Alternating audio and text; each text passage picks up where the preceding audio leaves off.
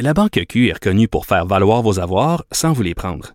Mais quand vous pensez à votre premier compte bancaire, tu sais, dans le temps à l'école, vous faisiez vos dépôts avec vos scènes dans la petite enveloppe.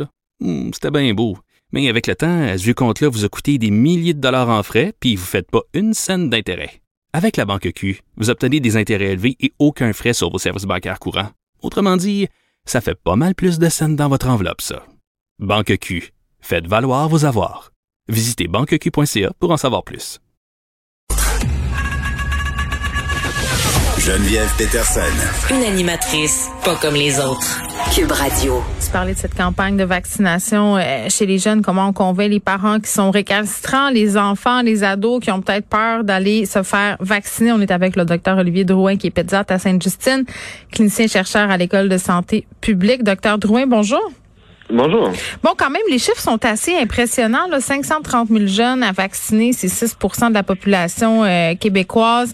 Je rappelle les dates là, importantes. Là. Le 21 mai, on a les deux sites de vaccination qui vont ouvrir où on pourra, je crois, aller se faire vacciner en famille. Le 25 mai, on pourra prendre des rendez-vous pour les enfants de 12 à 17 ans. Et du 7 au 14 juin, là, ce sera la vaccination en milieu scolaire euh, qui va débuter. Ce sont des bonnes nouvelles, docteur Drouin, parce que je pense que tout le monde s'entend pour dire que au niveau des écoles, c'était un lieu de contagion quand même euh, sans équivoque. Puis on, on est tanné un peu des va-et-vient euh, roue ferme, roue ferme au niveau des écoles, mais, mais il y a toujours cette question de perception du risque qui est différente avec les enfants, non? Oui, ben définitivement. Puis j'ai, il y a, il y a probablement plusieurs parents euh, parmi votre auditoire, puis j'ai pas besoin de leur dire qu'il y a des choses qu'on est prêt à faire pour nous, puis qu'on n'accepterait pas nécessairement que nos enfants, euh, C'est vrai. on serait pas prêt à tolérer pour nos enfants. Euh, mais ce que je peux dire à ces parents-là, la, la, la chose la plus importante, c'est que le vaccin est extrêmement sécuritaire pour ce groupe d'âge-là. Je pense que s'il y avait quelques doutes que ce soit, euh, Santé Canada l'aurait pas approuvé. Ça a été aussi approuvé dans d'autres euh, euh, dans d'autres juridictions. Puis, euh, tu sais, les 16-17, euh, il y en a déjà qui sont vaccinés dans d'autres euh, provinces au Canada. Donc, l'expérience est très positive. Les données sont très rassurantes. Euh, fait que oui, peut-être qu'il peut avoir un- une, une petite hésitation, là, mais j'hésiterai pas trop longtemps. Oui, puis je pense que les compagnies pharmaceutiques sont bien au fait de cette euh, différence de perception, de cette faible tolérance au risque là, quand il est question des enfants. Euh, je sais que vous n'êtes pas un expert de la vaccination, docteur Drouin, là, mais à votre connaissance, est-ce que les compagnies pharmaceutiques tiennent compte de ce facteur-là quand ils font des essais cliniques sur des produits qui visent les enfants? Ben, les compagnies pharmaceutiques sont tenues à des standards différents pour ce qui est des adultes versus des enfants. Puis C'est pour ça, entre autres, que la, la vaccination a été approuvée plus tardivement chez les chez les plus jeunes. Ouais. Euh, évidemment, tu sais, comme de la même façon que les parents euh, sont moins tolérants au risque que les les autorités gouvernementales sont aussi moins tolérantes au risque. Euh, on, on veut vraiment pas qu'il y ait de bon, on veut pas qu'il y ait de raté pour personne, mais disons que euh, que le, le, le coût d'une erreur est perçu comme étant plus grand des fois chez euh, chez les enfants que chez les adultes. Euh, fait que oui, euh, je sais pas à quel point les pharmaceutiques le font. euh, euh, consciemment, mais c'est définitivement une, une obligation, euh, la, la- une obligation de la part du gouvernement pour que ça soit prouvé pour les groupes d'âge plus jeunes que euh, leur fa- le fardeau de la preuve leur revient de démontrer que c'est Mm. c'est à la fois efficace mais aussi sécuritaire là, dans un groupe d'âge euh, chez les moins de 18 ans. Ouais.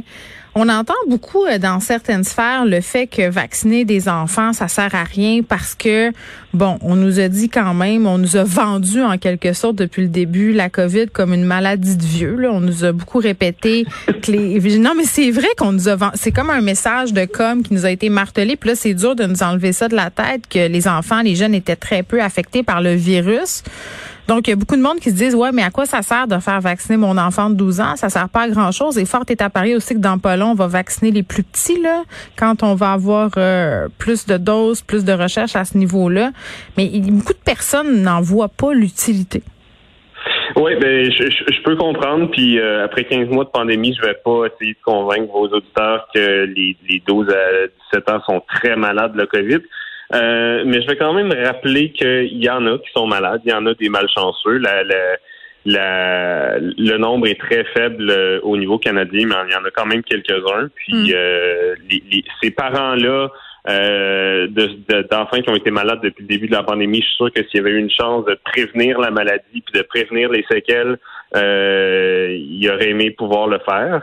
Euh, ça, c'est la première chose. La deuxième chose, c'est que euh, vous l'avez dit tout à l'heure, les écoles secondaires, entre autres, sont un milieu de transmission. Mm. le vaccin est évidemment a été développé surtout pour prévenir bon les décès et les cas sévères de la maladie, mais on sait maintenant qu'il y a un effet protecteur aussi sur la l'acquisition du virus puis la transmission. Mm. il y a probablement beaucoup de parents qui sont un peu euh, tanner des restrictions, puis euh, si vous êtes capable d'éliminer, euh, avoir un ado qui a la COVID de deux semaines à la maison puis qui peut pas sortir, euh, c'est probablement une bonne chose. ça va prendre faire plaisir à tout le monde. puis si ça peut accélérer le retour ou du moins s'assurer que, que, le retour annoncé puis que le déconfinement annoncé hier ait vraiment lieu euh, en vaccinant ces 530 000 Québécois là, supplémentaires, euh, je pense qu'on devrait euh, on devrait aller de l'avant. Oui, mais il y a deux affaires là-dedans aussi. On nous a dit tantôt que les essais cliniques sur cette population-là nous démontrent une efficacité presque de 100% quand on a administré deux doses aux 12 à 17 ans. Donc ça, c'est à ne pas négliger. Deuxièmement, vous me parliez des parents qui étaient tannés des mesures restrictives, mais je pense que les parents aussi sont tannés de se battre avec leurs ados à propos des, des mesures sanitaires. C'est de plus en plus difficile depuis quelques jours, depuis qu'il fait beau, de dire à ses enfants, euh, des ados de 14, 15, 16 ans, non, tu peux pas aller euh, dans la cour arrière chez euh, des personnes, c'est le 28 mai. Non, tu peux pas faire ci, non, tu peux pas faire ça. Donc, c'est la fin aussi de ce bras de fer-là. Là. Moi, c'est comme ça que j'essaye de le voir puis de le vendre aussi. Ah oui, non, tout à fait. C'est, c'est, c'est, de de la décision qui en règle beaucoup d'autres, comme, comme certaines personnes disent. C'est-à-dire que oui, c'est ben, dans ce cas-ci, c'est deux décisions. Là, c'est, de faire de recevoir les deux doses, mais une fois que ces deux doses-là seront reçues, euh, comme vous le dites, avec une efficacité pas loin de 100% euh, ça évite beaucoup de casse-tête, ça évite beaucoup de problèmes, ça évite beaucoup de discussions puis de, d'argumentaires avec nos ados. Parce qu'ils l'ont pas, ils peuvent pas transmettre. Fait que là, tout de suite là, ça vient de régler une partie du problème. Tout à fait. 14 ans, c'est l'âge du consentement médical chez les jeunes au Québec. Moi, comme mère d'une jeune fille de 14 ans, ça me fait capoter, docteur Drouin, de me dire que finalement, elle pourrait consentir ou refuser des soins médicaux, même si ces soins-là peuvent lui sauver la vie. Là. ça, là, ça me rentre pas dans la tête. Je trouve ça tellement jeune comme âge de consentement médical. Mais que voulez-vous, c'est ça l'âge. Euh, on fait quoi avec les jeunes qui ont des des réticences à se faire vacciner? Parce que moi j'en entends des réticences autour de moi de la part euh, de ma fille, des amis de ma fille. C'est pas qu'ils veulent pas y aller. Je pense que la majorité des jeunes ils veulent aller se faire vacciner, mais ils ont lu des histoires, ils ont entendu des affaires et là les médias sociaux étant ce qu'ils ont, ben il y a un peu le jeu de la déformation, c'est-à-dire des histoires qui font boule de neige et là ça devient une grosse histoire épeurante sur les effets secondaires du vaccin. Euh, ça peut mener certains ados à avoir peur de la vaccination. On fait quoi? On dit quoi comme Moi, je sais plus quoi dire. euh, c'est pas, pas toujours facile, je ris, mais c'est. Euh, parce que j'en vois beaucoup dans, dans mon bureau ah aussi. Oui? Là. Euh, ben, ben, ben, des gens qui se posent des questions, puis je pense que tu sais, les, les, en général, on, parle beaucoup, puis les, les anti-vaccins ont beaucoup de beaucoup de presse, mais je pense qu'il y a beaucoup de, de, mm. de parents puis d'ados qui ont des questions, des questions très légitimes. Oui, attendez, le docteur Drouin, euh, vous avez totalement raison de le dire. Là, on n'est pas en train de parler des gens qui veulent pas se faire vacciner, on est en train de parler des gens qui veulent y aller, mais qui ont qui ont peur, qui ont des questions, et ça, c'est normal. Oui, oui, ben moi j'ai des gens dans ma famille qui au début avaient des questions. Je c'est, c'est tout à fait euh, légitime. Il y a beaucoup de choses qui se passent. C'est compliqué à suivre. Mm-hmm. il y a beaucoup, beaucoup d'informations. Euh, puis l'information, euh, malheureusement, l'information qui est peut-être moins véridique, des fois peut avoir l'apparence d'information véridique. Euh, fait que ça peut être difficile de, de, de s'y retrouver. Euh, J'inciterais euh, ben, les parents à avoir une conversation euh, ouverte pour ceux qui sont à l'aise d'avoir cette conversation-là, qui ont l'impression qu'ils ont l'information pour euh, pour rassurer leurs jeunes. Je pense que euh, de, si vous avez un rendez-vous médical prévu, si vous avez des, des, professionnels de la santé dans vos entourages qui peuvent parler à vos ados, puis vous avez l'impression que vous, vous êtes peut-être pas outillés pour le faire, euh, je pense que la plupart des mm. professionnels de la santé peuvent être d'excellentes ressources pour euh, pour répondre aux questions. Euh, parce qu'effectivement, ça peut être ça peut être bénin, ça peut être très personnel aussi comme sujet. Et puis, oui, je pense que c'est juste d'être à l'écoute. Euh, des questions, de pas les juger, de pas les euh, de pas les ridiculiser dans leur parce que des fois c'est sans queue ni tête. Des fois ils m'arrivent en haut parce qu'ils sont dans le sol sur leur téléphone. Ils m'arrivent avec des théories du complot puis des affaires sur Big Pharma. Puis je suis comme ben voyons donc.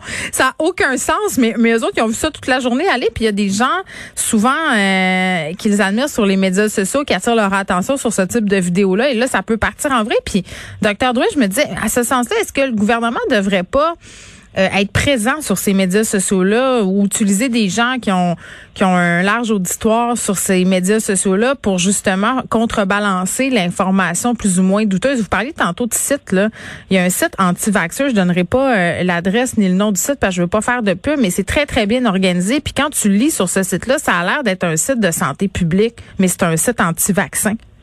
Oui, définitivement. Puis je pense que c'est une des donc il y a deux euh, il y a deux approches qui sont absolument nécessaires et complémentaires dans, mm. dans la fausse information. La première, c'est de de fournir la bonne information, puis de fournir l'information dans un contenu, euh, dans un format où les gens consomment ces informations-là. Parce que moi, je suis moins crédible que l'influenceur que ma fille tripe dessus, tu sais, dans sa tête. Puis, puis l'autre chose, c'est, c'est de, c'est de, c'est ça, c'est d'activement euh, contrer cette mauvaise information-là. Puis vous l'avez dit, là, c'est, c'est en partie le rôle euh, des instances gouvernementales, pas juste de sortir euh, euh la cassette puis le, message puis les, les, les grandes conférences de presse que les ados vont juste. Ils écoutent pas là. Puis les mots de Christian Dubé sur Facebook, on dirait grand-papa B qui nous parle. Je veux dire, ça marche pas là. non, puis le gouvernement l'avait fait quand même plus tôt dans la pandémie. Euh, je ne sais pas pourquoi ils n'ont pas continué avec ça. Euh, mais Les dollars. Oui, probablement, mais peut-être que c'est de l'investissement qui vaudrait quand même la peine d'aller chercher. Euh, je pense aussi. Des, ouais, c'est ça, des, gens que, que, que, les, que les ados ont, euh, sans dire en admiration, mais du moins qui respectent ou qui, qui parlent un langage, le même langage qu'eux. Mm-hmm. je pense que de véhiculer des messages crédibles via des sources euh, qui sont crédibles, mais qui sont peut-être pas euh, gouvernementales. Je pense que ça pourrait être comme une approche qui gagne. Oui, on avait fait appel, entre autres, à Pierre-Luc Funk, à Sarah-Jeanne euh, Labrosse, mais toute cette gang-là de mammouths là, qui organise présentement des activités autour des balles de finissant pour être mis à contribution. Puis je me dis peut-être si, bon, il y a des artistes, des influenceurs qui ont une large part de jeunes dans leur auditoire, peut-être que c'est en quelque sorte aussi une responsabilité de prendre la parole au sujet de la vaccination. Après ça, ça reste un choix personnel. Mais du moins, il faut quand même rejoindre euh, ces gens-là sur leur plateforme, euh, les plateformes que consomment les jeunes. Docteur Olivier Drouin, merci, qui est pédiatre à Sainte-Justine, clinicien chercheur à l'École de santé publique. On se parlait de cette campagne de vaccination qui s'amorce chez les 12 à 17 ans. Il y en a qui demeurent craintifs. Il y a des jeunes qui ont des peurs par rapport à la vaccination. Je pense que ce qu'on devrait retenir, c'est de donner de l'information. Et là, c'est sans compter les tensions qui risquent d'y avoir dans les familles. Prenez, pour exemple, un parent euh, qui serait anti-vaccin et l'autre qui serait pro-vaccin. J'en ai eu tellement de courriels à ce sujet-là.